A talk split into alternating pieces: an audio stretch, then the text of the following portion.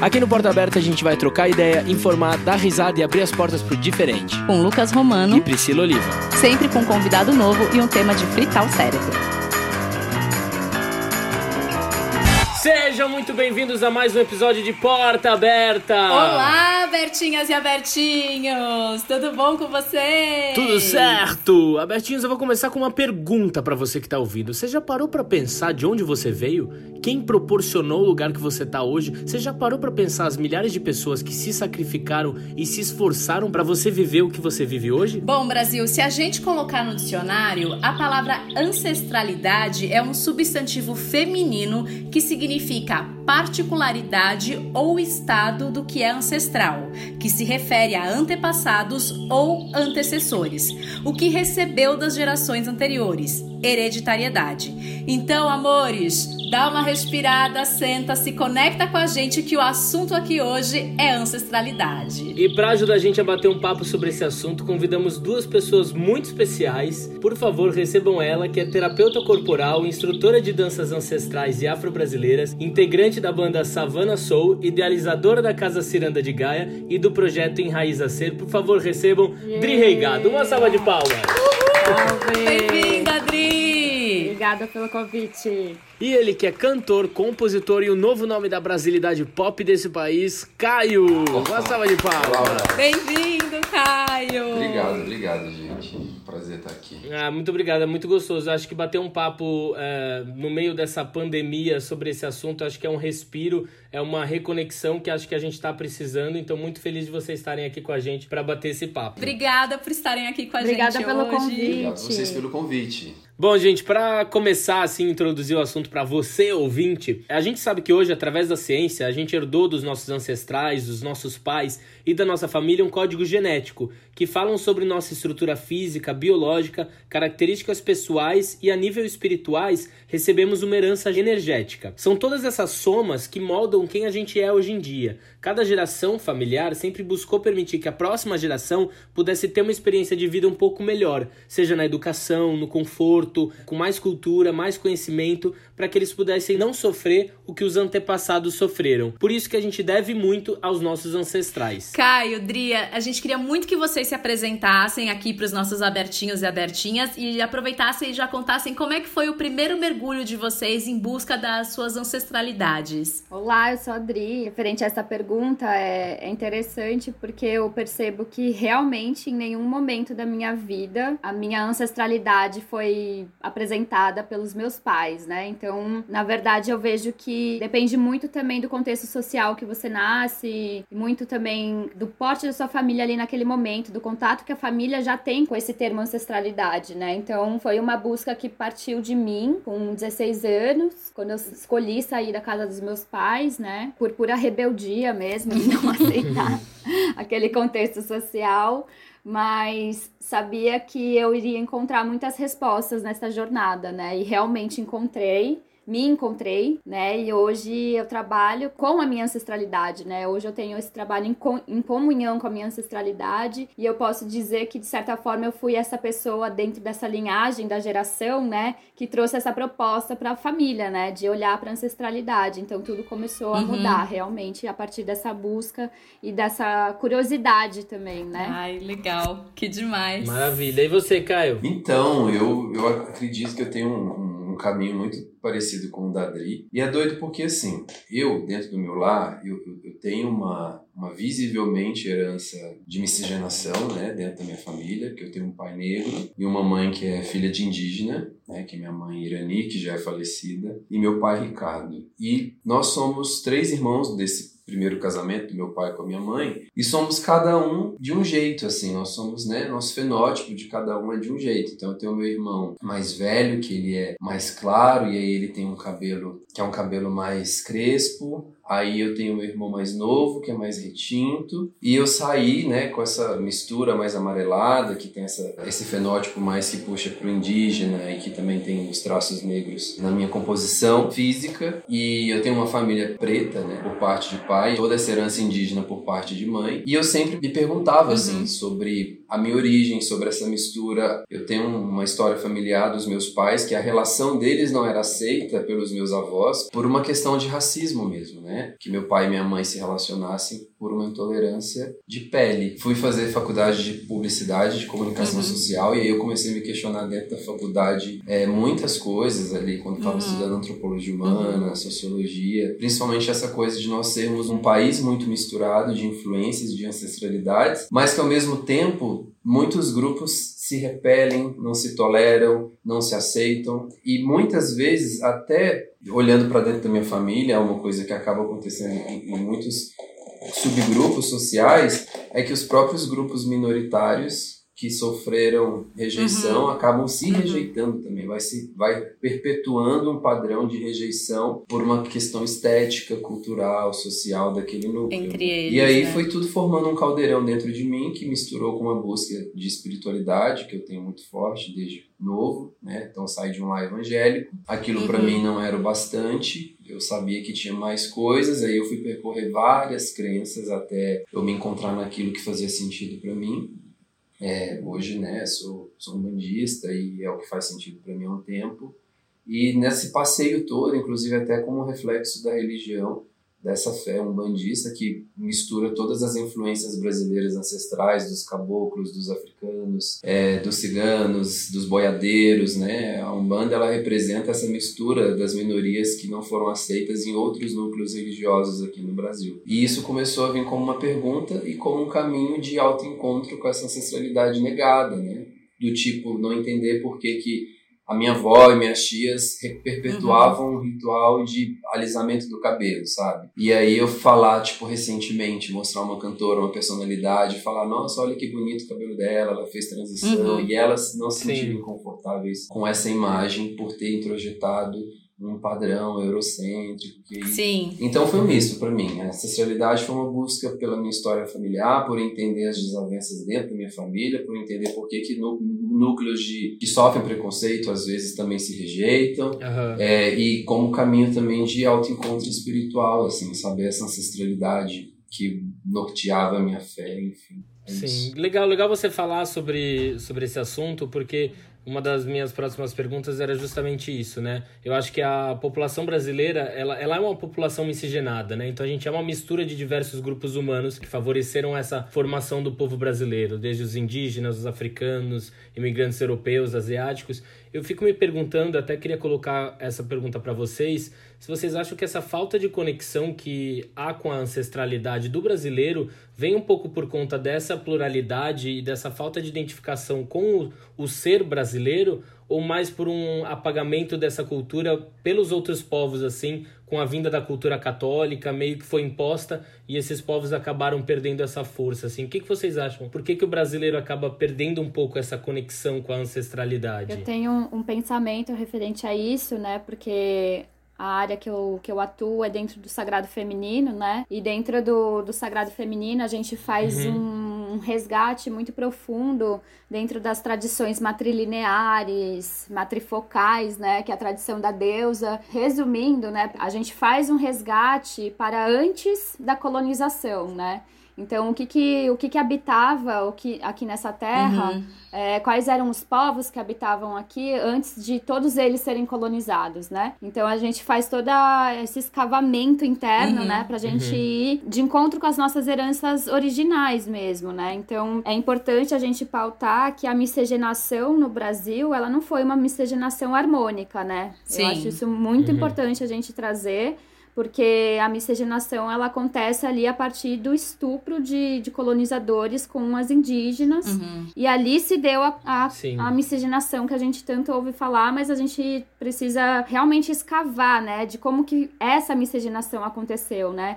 Então eu sinto que, que a miscigenação no Brasil ela foi a partir de muito medo, sabe? E muita invasão aos corpos femininos, né? Além de invadir toda uma sociedade, né? Porque é assim que a gente entende, né? Aquele, o povo que, que já tá ali seguindo uma linha de, de espiritualidade, porque até então nem tinha um conhecimento desse termo religião, né? Porque a religião, ela foi uma institucionalização uhum. da própria espiritualidade. Então, uhum. a miscigenação uhum. em si, é, eu sinto que ela, hoje, aqui no Brasil, é uma questão secular mesmo eu percebo que chega de uma forma para nós, por exemplo, que estamos falando sobre isso, que estamos nesse resgate da nossa ancestralidade, a gente falar sobre isso é a gente, de certa forma, abrir a visão e abrir esse campo, né, para esses diálogos, né? Porque a minha avó, a minha tataravó, todas elas foram inseridas dentro já de um de um campo colonizado. Quando eu quero falar de um resgate ancestral, eu tenho que resgatar ancestrais minhas que não foram colonizadas. Ah, entendi. Porque ali eu vou conseguir achar conteúdos mais saudáveis que vai estar tá colocando para mim hum. é, uma possibilidade de resgatar e trazer isso para o agora de uma forma mais harmônica, porque as minhas avós, a, minha tataravó, elas receberam uma educação e uma introdução da qual trouxe muitos traumas. Sim. Né? Então, além de, de eu fazer um resgate e estar tá sendo uma flecha de cura para todas essas mulheres que foram colonizadas de uma forma bem brutal, né? E homens e crianças, né? Eu tenho essa possibilidade de estar tá realmente sendo um canal de cura para todos esses ancestrais, né? A gente dá voz para todos eles é um grito de liberdade mesmo. Uhum. É uma, a liberdade dos nossos pensamentos, das nossas de tudo aquilo que, que nos conecta, né, com, com algo maior, né? Eu, eu sinto que no Brasil a gente percebe que é muitas vezes um, um impacto muito grande falar de ancestralidade de uma forma aberta mesmo, porque é, gera uma crise de, de identidade mesmo, né? Sim. Sim. Gera total. uma crise de identidade. Você fala, meu Deus, de onde eu vim? Porque, meu Deus, quantas perguntas vêm, né? É, existe essa mistura, mas será que eu preciso me concentrar em algo específico para encontrar minha ancestralidade, né? Existe essa, Sim, essa confusão um pouco, né? Eu percebo que essa confusão, ela nasce muito por conta de como foi uma confusão a miscigenação. Uhum. Então, a gente tem esse Sim. conteúdo no corpo, no, no campo psíquico uhum. e, consequentemente, no nosso campo espiritual. Se a gente pensar essa construção mesmo cultural, né, de uma população, isso se dá por uma reprodução de padrões, né? Então, assim, quando eu tenho um núcleo, um grupo social que ele, ele tem hábitos de dança, hábitos de canto, hábitos de comunicação, de linguagem, de reprodução de pensamento, de fé, isso só pode perdurar no tempo se isso é repassado de geração a geração como legado. Uhum, então, sim. o Brasil, antes de ter colonização, nós tínhamos centenas de tribos aqui. Então, a gente não tinha uma unificação indígena, né? Então, nós tínhamos diversas tribos uhum. e cada uma com seus ritos, com seus hábitos e com as suas culturas, né? E aí já tem esse movimento que até aqui no Brasil, quando você pega os povos originários, os descendentes contemporâneos, uhum. e se você tem oportunidade de visitar tribos e participar de, de demarcação, de reservas, existem visões sobre o mundo diferentes nessas visões indígenas, né?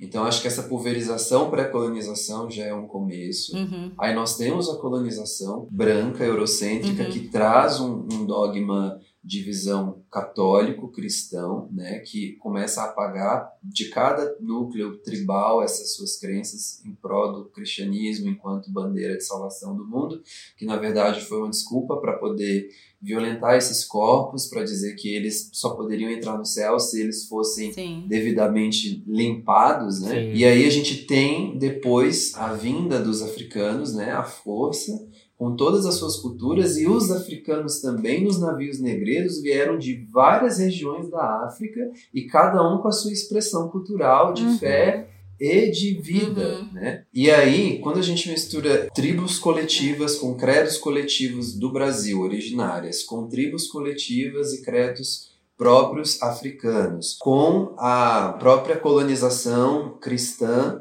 que também o cristianismo teve as suas ramificações, né? Com segmento pentecostal, com o apostólico romano, etc, etc.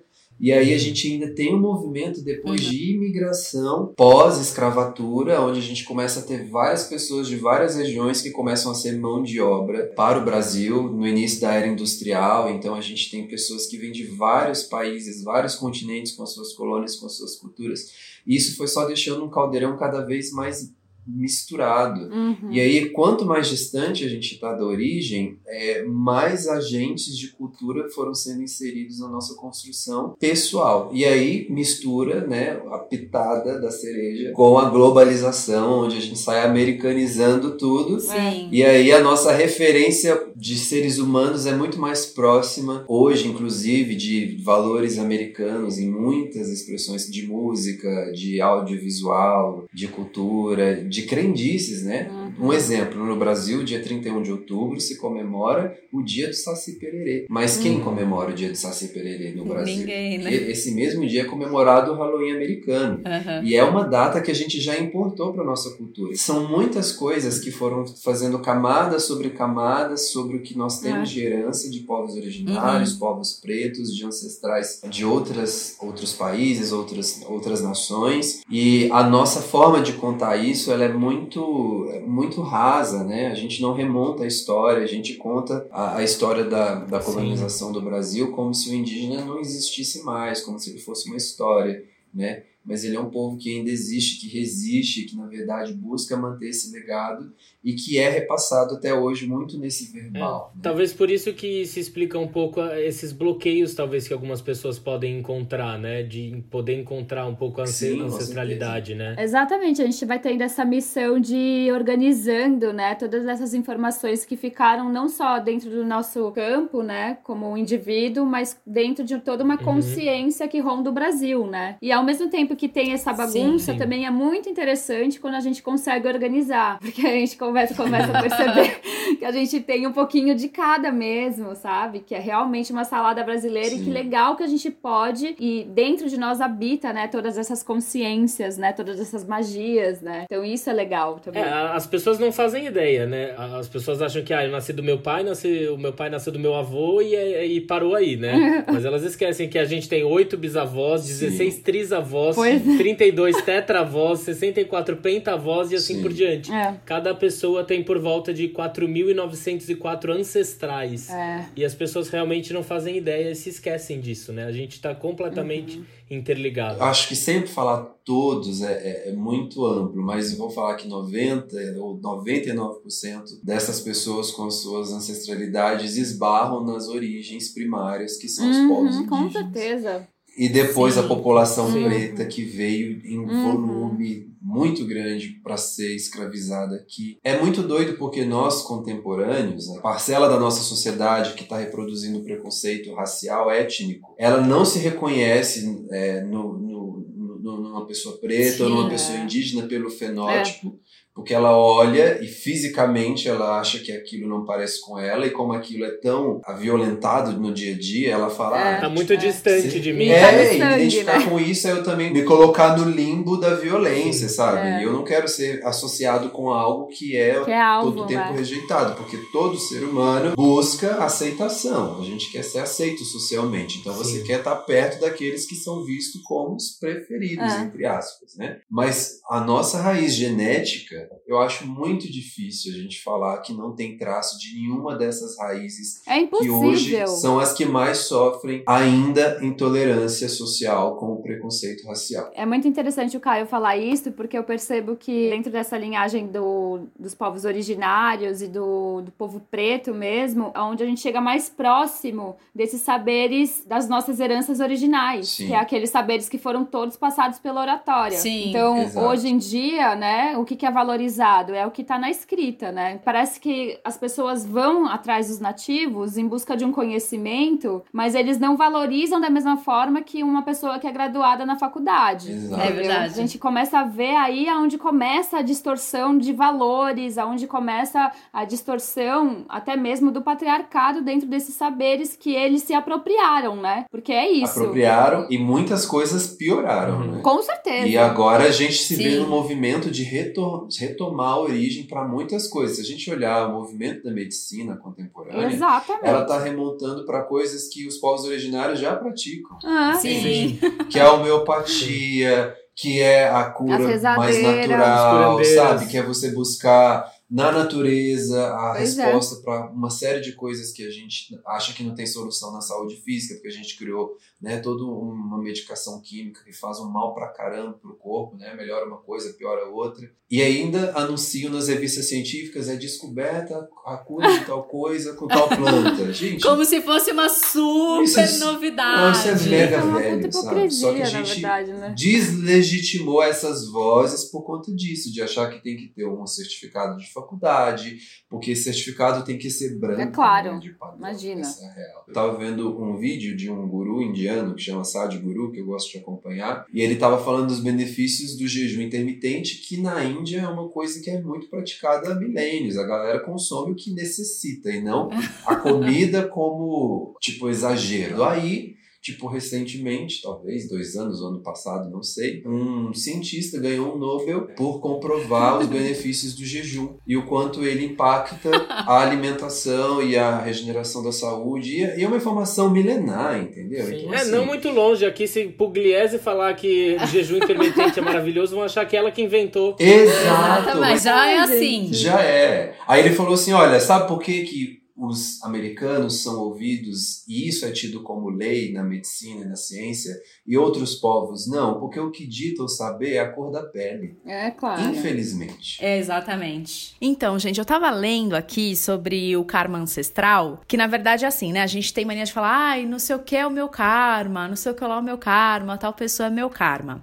E aí eu tava lendo desse karma ancestral, que na verdade eles falam que é o seguinte, que os karmas que a gente carrega não são só questões questões espirituais, que eles são questões e coisas que estão no nosso DNA, né? Que a nossa família carrega, que os nossos ancestrais carregam. Eu queria que vocês, primeiro, saber se vocês concordam com essa visão e também se vocês pudessem é, explicar um pouquinho melhor pra gente. Eu, eu, eu, vou começar dando um exemplo, então. Teve um momento, assim, da, do meu trajeto que eu tava fazendo uns encontros terapêuticos com as mulheres, né, dentro do Sagrado Feminino, e eu peguei um grupo de mulheres que estavam estavam passando por uma cura com relação aos abusos, assédio, violência contra a mulher uhum. e tudo. E eu falei, nossa, que grupo interessante, né? E aí a gente vai indo mais fundo, mais fundo, mais fundo, a gente vai percebendo que a avó já foi violentada, tataravó já foi abusada. Uhum. E, e a gente vai fazendo essas ligações, né? Essas regressões, né, pra gente perceber em que momento da minha família isso de repente surgiu e se repetiu novamente. Então aí que a gente começa uma cura da nossa linhagem ancestral. Então, por que que esse uhum. padrão de violência, assédio contra a mulher ainda está respingando né, na família. Então isso tá totalmente ligado ao uhum. nosso DNA espiritual, né, a nossa linhagem ancestral. Uhum. E quando a gente começa a se conscientizar disso, a gente começa justamente a ser esse portal de cura para a próxima geração se conscientizando de que isso é, é, um conteúdo na minha linhagem. Pode ser que passe um tempo, mas vai lá tá. e acontece de novo. Então, imagina que a, a, ancestralidade ela é uma árvore que tem seus ramos para cima e tem as raízes para uhum. baixo. Dentro desse uhum. tronco tem o formato do DNA. E todo esse DNA, ali nesse DNA, corre uhum. toda a ligação com a minha ancestralidade.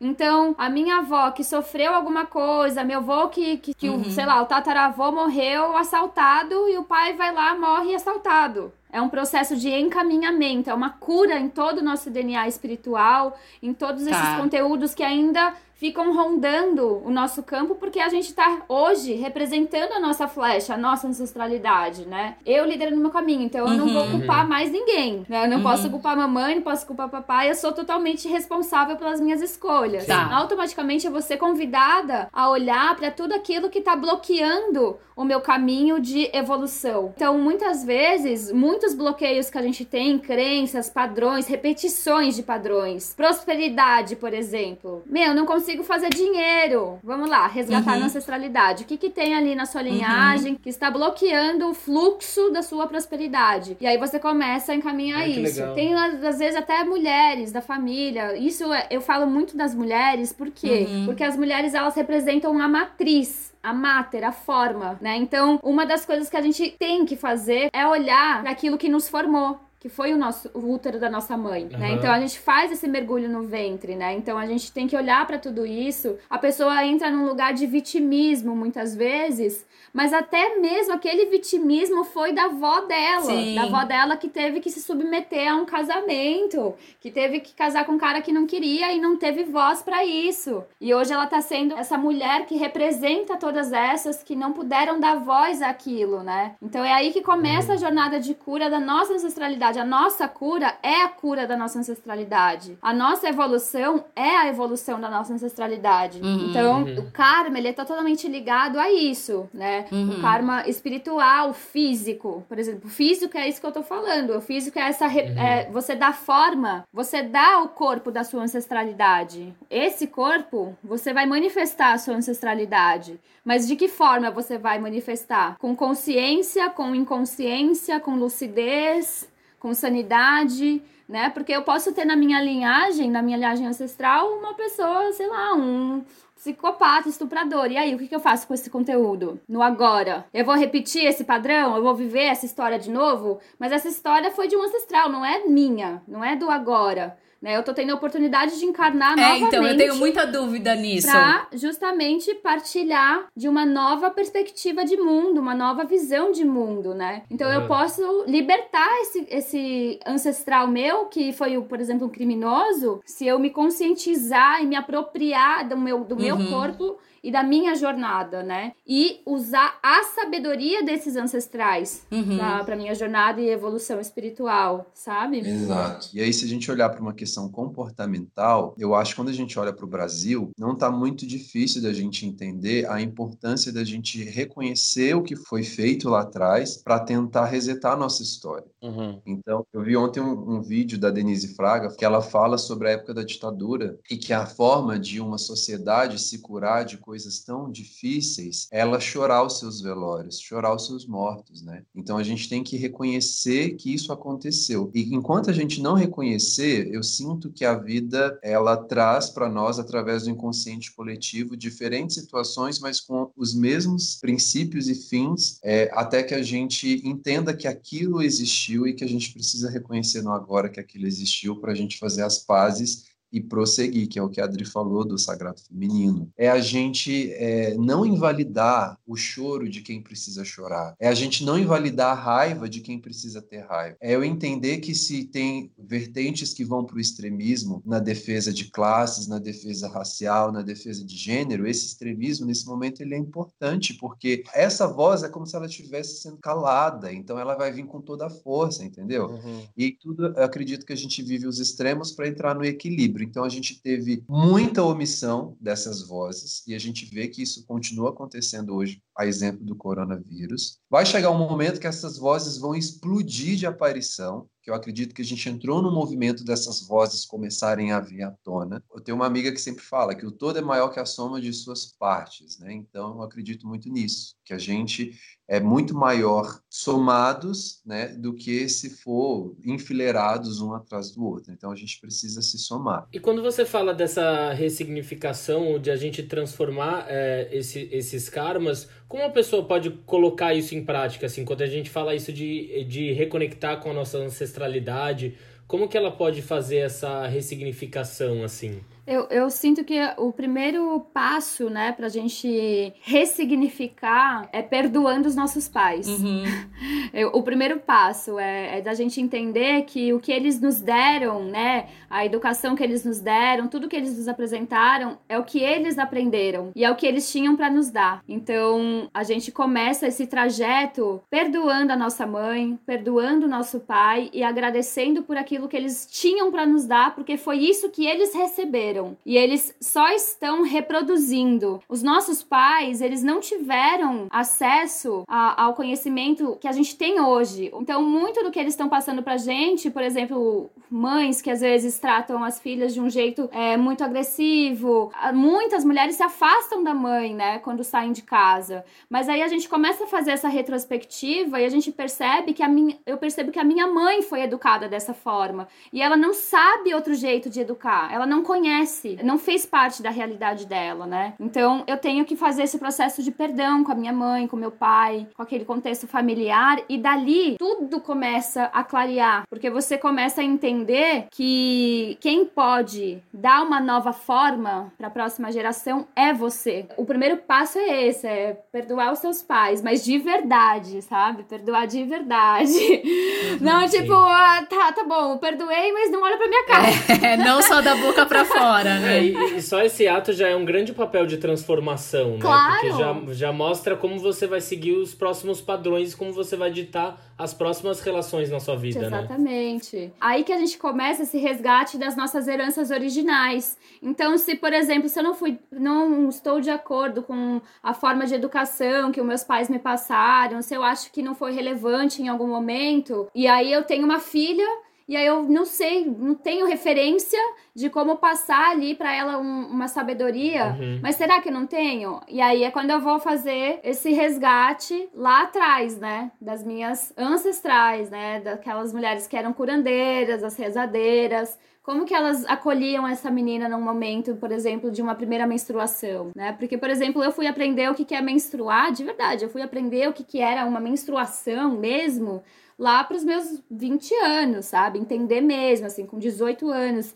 entender uhum. o que, que é o uhum. sangue menstrual, sabe? A minha mãe nunca me ensinou isso, né? E aí eu fui resgatar lá o paninho, uhum. fui resgatar o enciclo, fui resgatar o entregar o meu sangue para a terra, né? Fui resgatar esse culto, né? Essa devoção a um sangue que, que, eu, que é o meu corpo mulher, né? Sangra todo mês né? Uma morte e renascimento todo mês. O que, que isso representa para as tradições nativas, né? O que, que representa lá na tenda vermelha, nas mulheres do Oriente? O que, que é tudo isso, né? Então é um resgate muito, muito profundo que a gente vai fazendo, né? Pri, o que, que você tá sentindo aí? Diz. Ah, não, é porque eu acho muito bonito tudo isso de você falar de você perdoar os seus antepassados, principalmente seus pais. Sim. E é muito difícil. Não, é, é, é, me emociona. Eu não tenho problema com os meus pais, mas é algo que me emociona sabe? Porque às vezes e às vezes, quando a gente é adolescente, a gente fala umas coisas e faz umas uhum. coisas que aí hoje, depois de adulto e depois uhum. de estudar muito,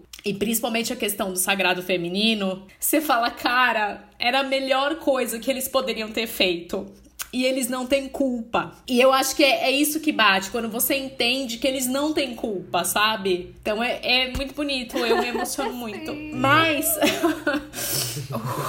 Vamos lá. Eu queria, já que você tá nesse papo, eu queria que você contasse pra gente, Edri, como foi a sua busca pelo seu sagrado feminino? Onde, quando foi que te deu o start de fazer essa busca, de ir atrás, de entender o seu sagrado feminino. E, e a importância que isso tem na sua formação e na sua ancestralidade? Olha, sendo bem assim, sincera, eu fui apresentada pro o sagrado feminino meio que chegou até mim, eu é. não fui atrás. Ele vem, né? Ele vem, quando vem, vem para ficar, para ancorar e fazer você movimentar outros círculos e seguir em frente, mas eu posso te dizer que eu era uma pessoa extremamente desconectada, vim de um histórico muito forte de drogadição. É, eu consegui assim, com 17 anos, eu, eu fui para uma internação e fiquei internada internada no, numa clínica com 60 mulheres e todas as mulheres ali num contexto de desconexão com o feminino delas. Eu acabei indo para um outro espaço e nesse espaço eu conheci uma mulher que ela começou a me apresentar o sagrado feminino de uma forma bem sutil que foi com a dança. Então, ela começou a me, a me apresentar a dança de uma outra forma, porque eu, eu já dançava, era de dança de rua, e aí ela veio me mostrar um, um aspecto da dança que eu não conhecia, que era você se curar através da dança, né? Então você expressar tudo aquilo que você é, tudo aquilo que você sente com a dança. Uhum. E, e, eu vinha de um histórico mais de coreografia tal. E aí, quando ela me apresentou isso, eu achei uma ferramenta que eu poderia ser quem eu sou. E aí eu comecei a, a esse trajeto da dança, dentro da dança afro-brasileira, da dança contemporânea, e eu me joguei assim pra dança, que me reconectavam com o meu feminino. E ali começou um resgate ancestral a partir da dança. Então eu fui ali uhum. nos discursos né, do patriarcado, com as deusas negras e, enfim, com a própria história de Lilith, né, que é uma deusa que é extremamente demonizada pelo patriarcado, né? Então tem várias histórias, né, que a gente vê que muito dessas mulheres que se apropriam das suas verdades e, e conseguem trazer o poder do não quero, não sou a favor, não me submeto, são essas mulheres que são à margem da sociedade, né? São as mulheres que são colocadas como loucas, né? Mulheres descontroladas. Uhum. E na verdade essas mulheres estão bem conscientes do que elas querem e bem sãs do que elas querem, só que elas não são compreendidas por mentes patriarcalistas e machistas. Então, o sagrado feminino ele chega muito com essa esfera e essa proposta não da mulher ter poder nunca sobre o homem, mas sim que o homem também desperte a consciência feminina dele, uhum. né? Que os homens possam entender que eles também têm um feminino dentro deles, né?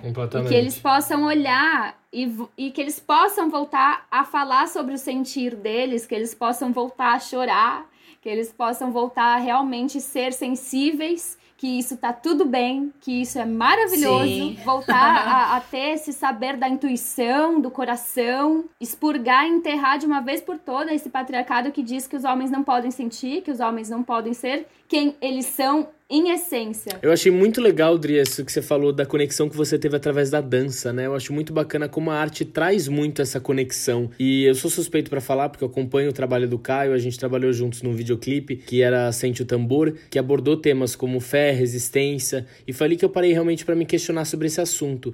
Eu vou fazer uma pergunta que vai valer para os dois, porque os dois encontraram na música uma forma de se conectar com a ancestralidade, né? Eu queria saber de você, Caio, como que foi essa descoberta? Quando realmente você decidiu que você ia usar da sua arte para falar sobre esse resgate cultural? A música é o que a gente tem mais perto do silêncio. É porque o silêncio nos transporta para um estado interno de ficar com a gente mesmo e conectado com a vida. E a música talvez é o que a gente tem mais perto desse silêncio, porque a música nos transporta para um lugar fora da mente. É meio que a gente não uhum. pensa para estar tá ali na música. E a, a minha conexão de ancestralidade com música se deu porque é, até Sente o Tambor, que é a primeira música que eu, que eu lancei trazendo esse discurso, tudo que remete à ancestralidade está associado com música e dança, não tem como, sabe? Tipo, a, até porque as danças passadas e os cantos eram em prol da natureza, eram em prol da chuva, eram em prol da cura, eram em prol da colheita. E aí, quando a gente olha para a música usada como ferramenta de sobrevivência das comunidades é, tribais e a gente valoriza isso na contemporaneidade, eu acho que a gente está reproduzindo esses padrões ancestrais para também manter viva essas culturas que passam por nós. Então, para mim, a música, ela, por uma questão de pulsação,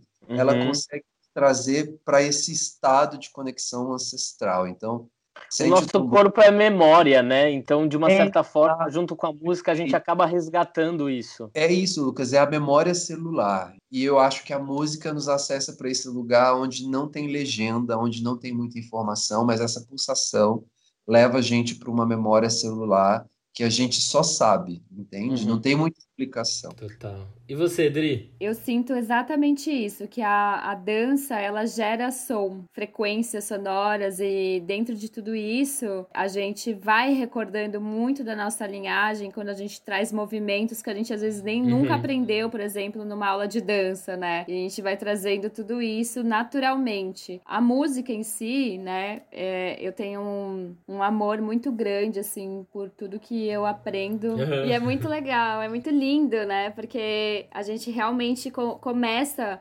a, a, ficar mais perto, né, de uma coisa que faz muito parte da gente, que aparentemente parece que é distante, mas não é porque tá dentro da gente, né? Uhum. Eu vejo isso muito na dança, principalmente assim, falando de todas elas, assim, mas aqui mais me reconecta mesmo, mesmo, mesmo profundamente com as minhas raízes é o afro, é a dança afro. Não tem como não uhum. se conectar você indo para um, uma oficina de afro, gente. Uhum. Aquilo entra na sua célula entra, sabe? As suas células começam a fazer assim, começa a mexer tudo.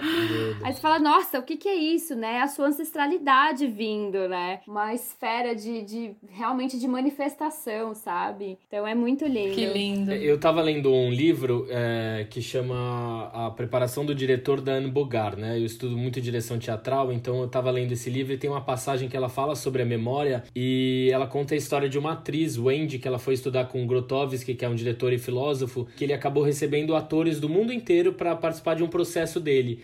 E ele falava que ele colocava essas pessoas para trabalhar, é, seja com dança ou com corpo, do pôr do sol até o amanhecer. Então eles acabavam ficando quase 12 horas por dia trabalhando esse corpo. E ela falou que ela chegou num lugar de exaustão emocional que ela não conseguia encontrar fontes de energia para sobreviver por esses dias. E ela acabou entendendo que algumas pessoas acabaram acessando padrões e códigos conhecidos de suas origens que parecia dar para eles uma certa reserva de energia. Então eles dançavam, se movimentavam usando essas formas exclusivas das suas culturas particulares, né? De acordo com esses padrões. E ela não conseguia acessar. Ela era norte-americana e ela não, de uma certa forma, ela não conseguia encontrar isso que eles estavam fazendo.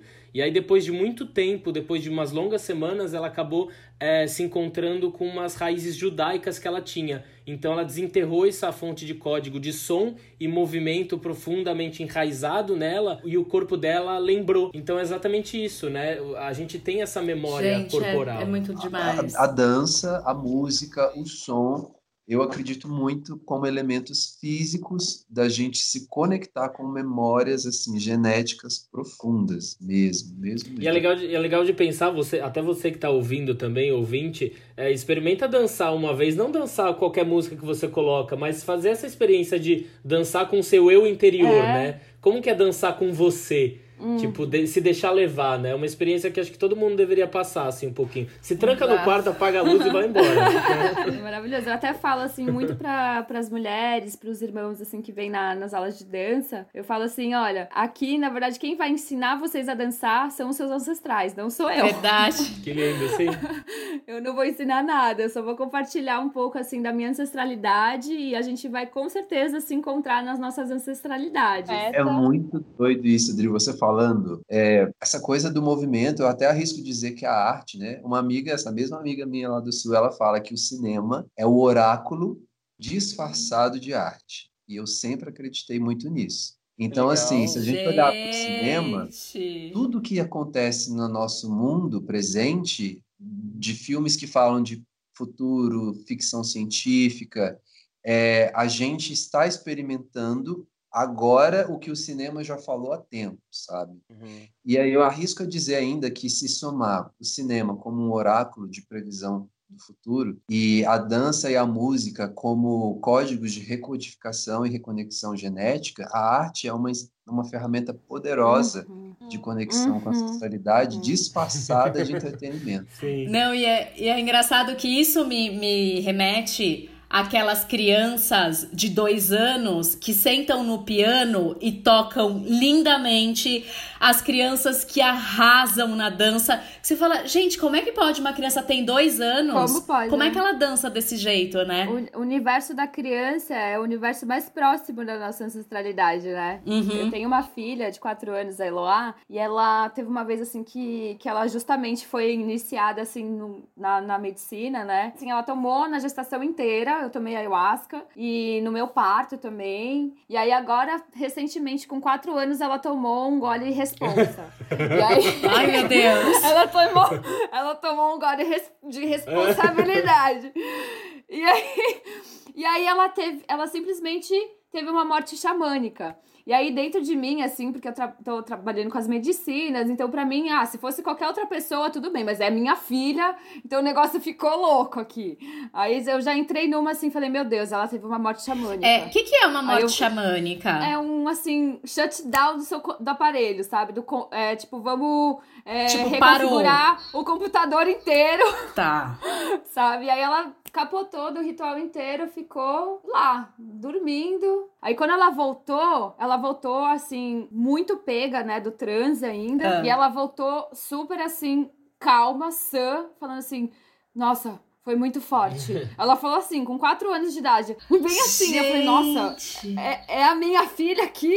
Ou é umas ancestrais falando, calma, da próxima vez dá uhum. menos? né? Porque como, como que ela sabe o forte ou não, né? Que engraçado. E, é, exatamente. E ali a gente teve um papo bem legal, assim, bem interessante, porque eu fui entendendo que ali, naquele momento, ela tava me, me contando um pouquinho da linhagem dela. Claro que eu fui esse canal, né, esse aparelho para ela encarnar, mas ela foi me contando das linhagens dela, mas de uma forma muito lúdica, de uma forma muito divertida e muito mágica, sabe? Então, é, é, eu percebo que as crianças, por exemplo, eu já fui em vários rituais, assim, que crianças consagravam ayahuasca e é incrível, né? Porque elas não têm medo de tomar ayahuasca, né? E a gente, Sim. a gente, na verdade, sendo bem sincera, eu vejo aqui, porque eu faço os rituais aqui, eu vejo que as pessoas têm medo de passar vergonha. De, ah, eu vou vomitar, ah, eu vou me mexer, vou dançar, vou gritar. O que, que vai acontecer? Não dá para saber o que vai acontecer, né? Porque tudo que você vai acessar depende muito da sua entrega, né? Do que, e, e tudo que você for ver, tudo que você for ali entrar em contato, é porque você tem que ver naquele momento, sabe? Uma coisa, Adri, que eu queria até, que eu achei bem legal de você falar, que eu queria retomar, que é o lance da intuição, que é parte do nosso feminino, né? E ela ser mais forte que o juízo da mente, e a intuição é uma propriedade do, do, feminino que a gente tem intrínseco, que a gente precisa resgatar, principalmente os homens, é, você entende que o corpo, ele dita o que você precisa fazer, né? Que essa coisa de você falar muito do ayahuasca, e, e que é também uma ferramenta ancestral, e que ela é, ainda tem um certo receio de quem não conhece, mas quem já vivenciou sabe que dá uma conexão profunda com a sua história. É legal, assim, reforçar que esses saberes que a gente precisa precisa se reconectar do nosso sagrado feminino, do nosso sagrado masculino, das medicinas, das terapias, das conexões. Depois que a gente vivencia tudo isso, a gente não é mais o mesmo. Hein? Nunca, é impossível. É até interessante, assim, a gente estar tá falando desse assunto, porque eu mesma tô, assim, hoje, no momento presente da minha vida, tô vivendo muito isso, porque recentemente, assim, que eu fundei a, a Casa Serena de Gaia, foi no ano passado, que é uma casa de expansão da consciência matrística com as medicinas da floresta. Aí todo mundo me pergunta o que é matrística? Que é justamente o resgate dessas culturas e tradições matrilineares, matrifocais, que é justamente aquele caminho que que não é binário, né?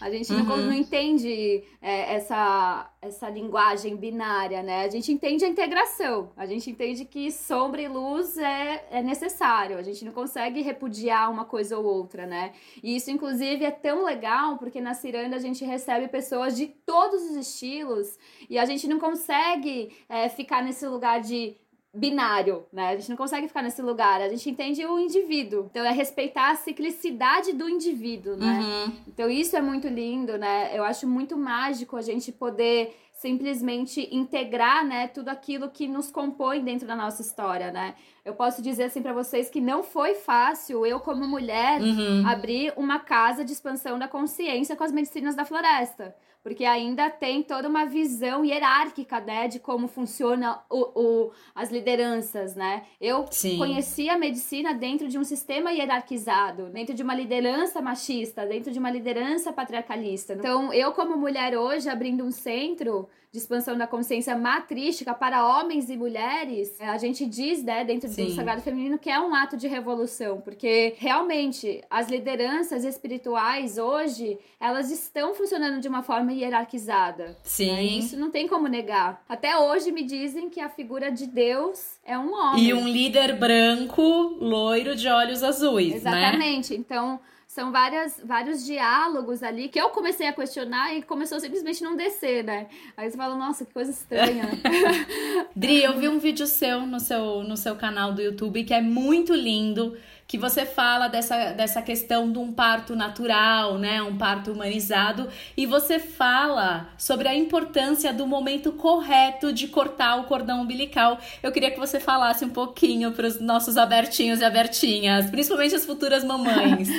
Sim, dentro do, do rezo das curandeiras e das tradições antigas, né, das parteiras, existe todo um ritual, né, para a mulher que está gestando. Uma das coisas que a gente percebe, né, dentro do sistema hospitalar, é que isso se tornou uma coisa muito automática, né, e muito superficial. Então a gente tem é, essas mulheres nativas da tradição que vêm com a proposta de resgate, né, do parto humanizado, do parto natural, trazendo esse empoderamento de que sim, a mulher pode parir sozinha e de que sim, a mulher, se ela é mulher, ela veio com este corpo mulher porque ele está preparado para receber um ser, ser esse portal, né, de manifestação. Uhum. Então, falando do cordão umbilical, o cordão umbilical é a nutrição, é a maior conexão da mãe com o bebê. Quando a, a uhum. mãe vai parir o seu filho, os médicos, eles já cortam um cordão e isso já gera uma desconexão de nutrição entre a mãe e o filho. Então, o que que as doulas e as parteiras trazem, uhum. né, nesses momentos? Uhum. De que, primeiramente, que a mãe corte o cordão e que existe sim o um momento certo de cortar o cordão, que é quando ele para de pulsar. Porque quando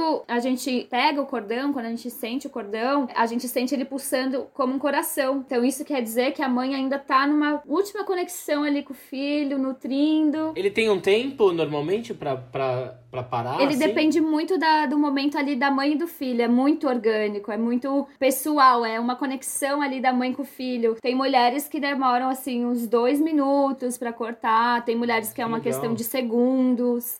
Então é um lugar de, de ter essa atenção, né? Esse cuidado, né? É um rompimento de laço, né? Com Exatamente, certeza. é muito forte isso para crianças. E eu acho que a maior experiência para nós que viemos para essa terra é o ato do parto. Sim. Então esse esse lugar de, de empoderar as mulheres, né? Porque nasceu muito dessa cultura do medo, né? Da mulher achar que ela não é capaz mais de parir sozinha, né? Porque esse sistema hospitalar trouxe esse medo, né? Todo esse esse comércio, né? Por exemplo, as pílulas, né? A pílula, ela é simplesmente quando, quando me vem pílula, é de você tá dando o que pra mulher? Você tá falando pra ela não sentir o ciclo dela. Sim. Que aí quando a mulher para de, de usar a pílula pra não menstruar, quando ela tira o DIL, aí ela fica louca. É a mulher da TPM, é. né? então aí quando a gente começa a ver, né, o quanto foi enraizado dentro da gente vários medos, né? De, de sentir principalmente, o medo de sentir. É isso que eu vejo hoje na nossa humanidade, o medo de sentir e ser, mas principalmente de sentir, que seja dor, que seja amor, Total. sabe? Mas a gente tem medo de entrar em contato com esses sentimentos, sabe? De uma forma natural. Sim. Eu, eu vou aproveitar o gancho aí que você falou dos medos e de como as pessoas estão encarando o sentir hoje em dia e fazer uma pergunta para vocês dois que é como trazer essa narrativa ancestral no corpo contemporâneo, assim, como a gente consegue adaptar isso, tudo que a gente falou sobre ancestralidade nos dias de hoje, como essa manifestação se faz assim no presente? Olha, eu acho que a gente tem cada vez mais espaços de sagrado feminino da Dri, cada vez mais músicas que falem disso, é a gente ter cada vez mais espaço para as suas devidas vozes falarem. Eu acho que num Brasil onde o nosso lugar de privilégio ainda é lido como de uma pessoa mais clara, uma pessoa né, que é branca, né, e onde os não brancos, todos os não brancos não têm tanta oportunidade ainda assim, apesar que está sendo construído. Uhum. Então eu acho que a gente dá o lugar para ser dito, quem tem propriedade para falar, uhum. é a gente continuar disseminando isso através dessas ferramentas que estão ao nosso alcance, igual vocês estão fazendo com essa iniciativa brilhante do Porta Aberta, do podcast. Sim. É a gente não ter medo, sabe? É a gente derrubar essas lógicas que, na real, estão ficando muito velhas, entendeu? Ultrapassadas. Uhum, uhum. Principalmente a gente permitir ser totalmente diferente do que a gente acostumou, entende? Então, a gente vem numa coisa assim de que uhum. o fixo é legal. Gente, fixo é uma merda, entendeu? Tudo que é fixo é extremamente cafona. A gente está aqui para ser mutável, a gente está aqui para ser diferente. Tudo aqui é cíclico, é, é, são os altos e baixos da vida, e isso também é ancestralidade. Eu acho bem legal a dona Ermelinda, dessa mesma conversa que eu tive com ela, ela estava contando que quando ela se mudou para o apartamento do lugar onde ela mora aqui em São Paulo, que é um bairro bem distante, o vizinho da frente fazia muito barulho. Aí ela falou que começou a fazer. Ela falou assim: ah, eu comecei a defumar toda a escada, eu fazia lá o canto com a fumaça e parou o barulho, entendeu? Então ela assim, ela não teve medo de fazer uma pagelança no corredor do prédio pro vizinho parar. Então eu acho que o nosso a forma da gente cada vez mais estar conectado com a ancestralidade é a gente não ter medo de trazer esse discurso, de expor as nossas crenças, de mudar o que a gente acredita, de assumir o nosso lugar de ignorância muitas vezes, porque não é feio a gente não saber, sabe? Uhum. E tem coisas que estão muito em voga, né? Então, ancestralidade é um assunto que está cada vez mais em voga, isso é muito bom. Mas quando a gente está nessa roda de troca e talvez a gente não tenha que opinar, apenas ouvir é maravilhoso, entendeu? Sim. Porque a gente não está aqui para falar sobre tudo. Na real, acho que quanto mais a gente ouve, mais a gente aprende e mais a gente absorve, Exato. menos a gente se julga. Então, é a gente pôr a boca no trombone de todas as formas possíveis. Arrasou. e você, Dri? Primeiramente é deslegitimar os saberes do patriarcado. Uhum. É a gente primeiramente fazer esse trajeto de atravessar esses saberes que, que são cultuados, né, pelo patriarcado, para a gente começar justamente a fazer esse resgate de quem a gente é. Uhum. É uma pergunta, né, que você faz: quem eu sou, por que eu tô aqui, o que eu vim fazer. Uhum. São as perguntas que você começa a se trazer, né? E quando a gente começa a fazer essas perguntas e a gente não acha respostas dentro desses saberes que são legitimados pelo patriarcado, a gente começa justamente a fazer esse resgate dentro da gente. Então eu acho que é um processo de decolonização mesmo, não é nem descolonização, né? Porque a gente se confunde, né? Porque descolonização é, é o ato do, da abolição Uhum. da escravidão, por exemplo, e o escravo ir para. Ele ainda continua em algum contexto é, nessa consciência de que foi escravizado e ele vai para uma outra comunidade que ainda é colonizada. Né? Então ele fica pulando de comunidades que são colonizadas. Esse processo é a descolonização, né?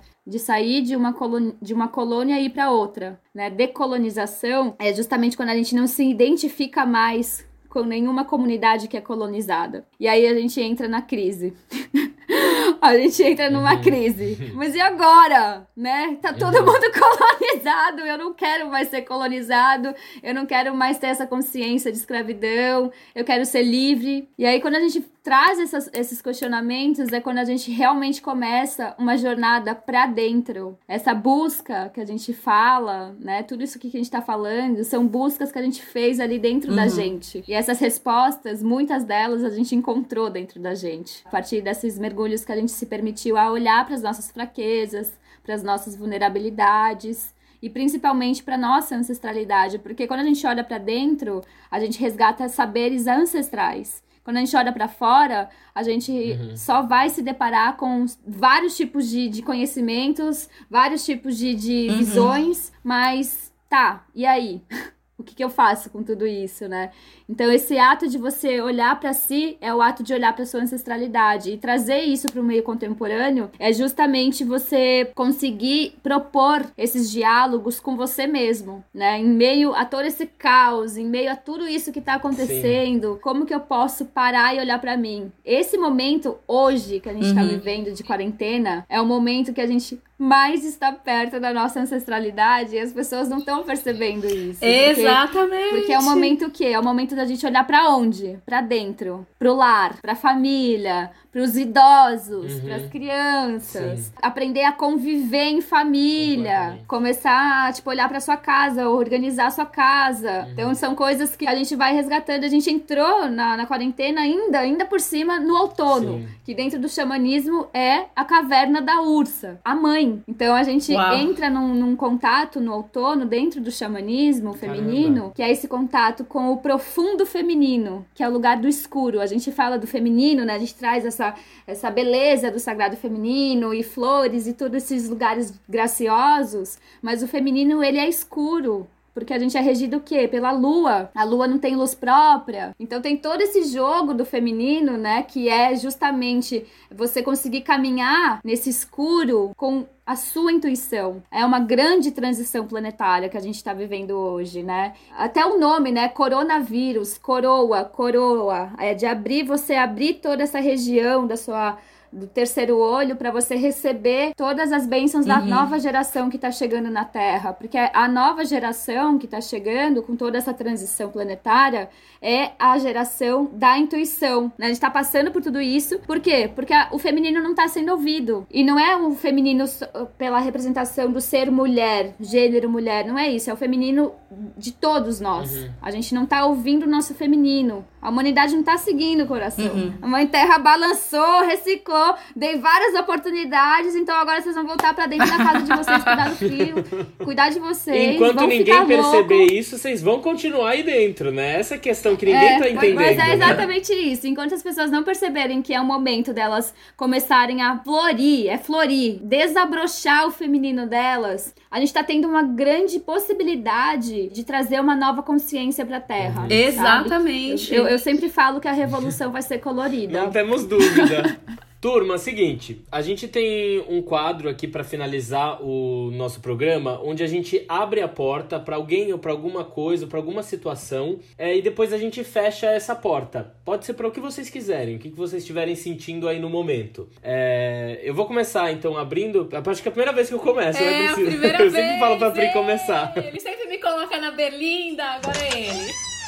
Bom, eu vou abrir a porta para um livro que eu tô lendo de um autor indígena chamado Ailton Krenak, que ele é considerado uma das maiores lideranças do movimento indígena brasileiro. E o livro ele se chama Ideias para Adiar o Fim do Mundo. Acho que é super propício para esse momento que a gente tá vivendo hoje. Eu super indico o livro, ele é super curtinho, acho que tem 60 páginas assim, ele é bem potente ele critica essa ideia da humanidade como algo separado da natureza, né? Uma humanidade que não reconhece que aquele rio que está em coma é também o nosso avô. Então ele faz essa ligação com a ancestralidade que é super legal.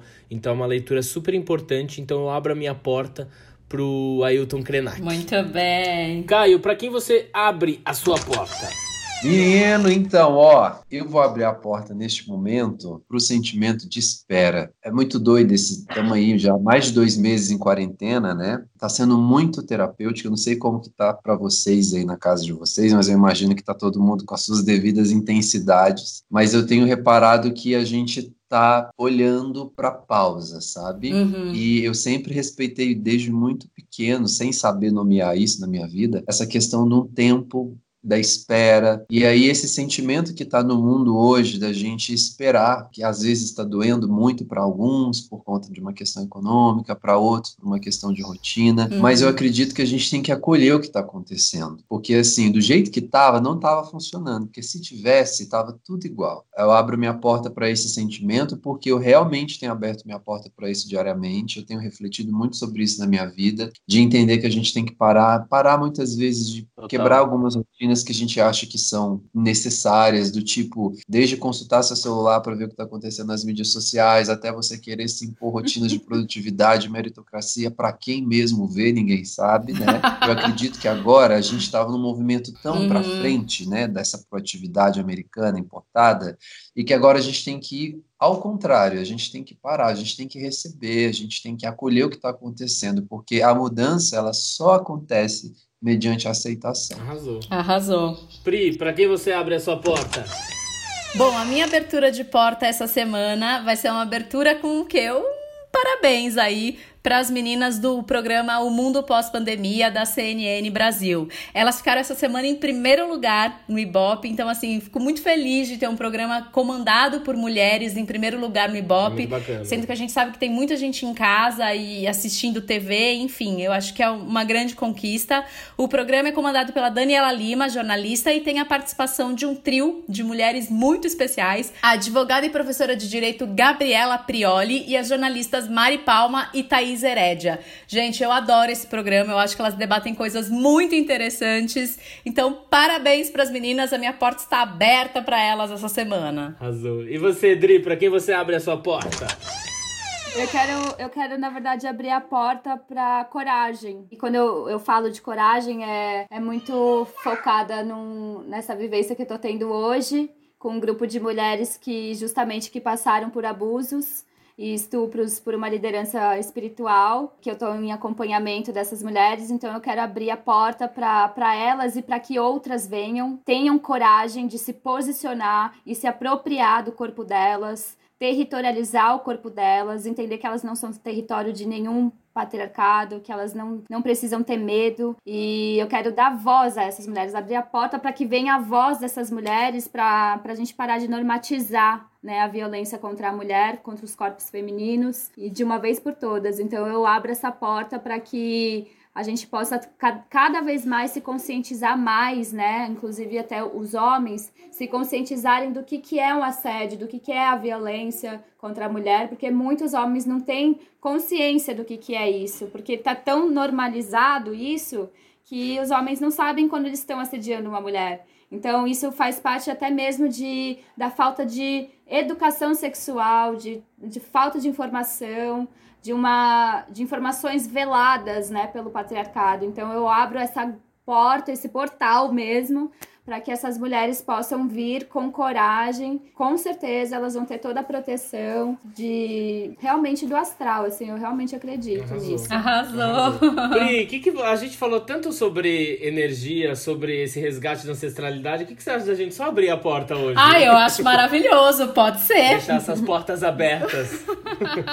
é, Dri, pra quem quiser acompanhar o seu trabalho, onde os nossos ouvintes podem te encontrar? Eu tô no Instagram, no arroba Enraiza Ser, Enraiz Underline Ser. Eu tenho canal no YouTube também, Enraiza Ser, Dri Regado. Tenho podcast também. E, mas eu acho que o canal mesmo é no Instagram. Os seus cursos também, eles podem acessar lá pelo Instagram. Tudo no Instagram. Arrasou. Maravilha. E você, Caio? Gente, então, Instagram, né? O novo website de todo mundo. É o cartão de visitas.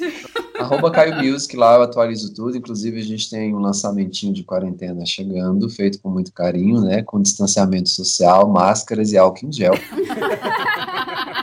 é isso. Ótimo, arrasou. Obrigado, gente. Bom, gente, para dar uma finalizada, eu queria dizer que conhecer aqueles que vieram antes de nós é como entrar em contato com fragmentos de nós mesmos. Então, a nossa ancestralidade, ela nos define mais do que a gente pode imaginar. E dar um passo em direção a ela tem muito poder. Reverencie seus antepassados, tenha gratidão por todos os nossos ancestrais, por tudo que eles fizeram. E antes de dormir hoje, eu vou dar um, vou pedir uma coisinha para vocês. Pare e agradeça. Não peça nada, simplesmente agradeça, pois sem eles, cada um de nós não teria a felicidade de conhecer a vida. E também deixo aqui o que? Uma provocação, Brasil. Que tipo de ancestrais nós queremos ser? Fica com essa aí. gente, a gente queria agradecer muito a presença de vocês. Foi maravilhoso. Gente, muito, muito obrigado obrigada, de coração mesmo. Muito obrigada. Amei, Foi obrigado, lindo. gente. Foi ótimo. E pra vocês que estão ouvindo a gente, todo sábado a gente vai estar aqui pra bater um papo. Segue a gente no Instagram, arroba Porta Aberta Podcast. Dúvidas, sugestões, temas de pautas, convidados, comentários, manda lá pra gente, Brasil. Gente, obrigado. Um Beijo. beijo. Beijo. Beijo. Tchau.